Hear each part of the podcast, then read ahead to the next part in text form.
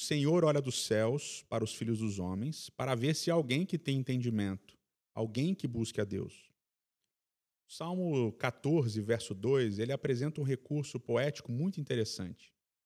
Ao invés de usar o paralelismo e construir uma ideia que se, que se intensifica nas próximas linhas, o salmista ele usa uma construção que vai num crescendo, uma ideia sendo acrescentada a outra ideia, acrescentada a outra ideia.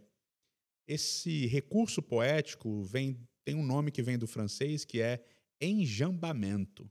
Nome muito interessante. O enjambamento ele cria uma espécie de narrativa dentro da poesia, ou seja, ele atrasa o ritmo poético. Ele cria uma pausa na poesia. E aqui, nesse enjambamento do Salmo 14, verso 2, ele acontece bem no momento em que Deus refuta, de uma maneira brilhante, a ideia do tolo de que não há Deus.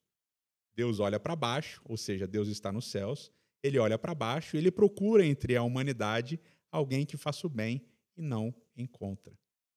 O enjambamento aqui ele não é apenas um recurso poético para criar arte, ele também é um recurso poético para criar essa oposição entre o tolo, que diz não haver Deus, e o próprio Deus, que olha dos céus com ironia e vê que na humanidade não há nada bom.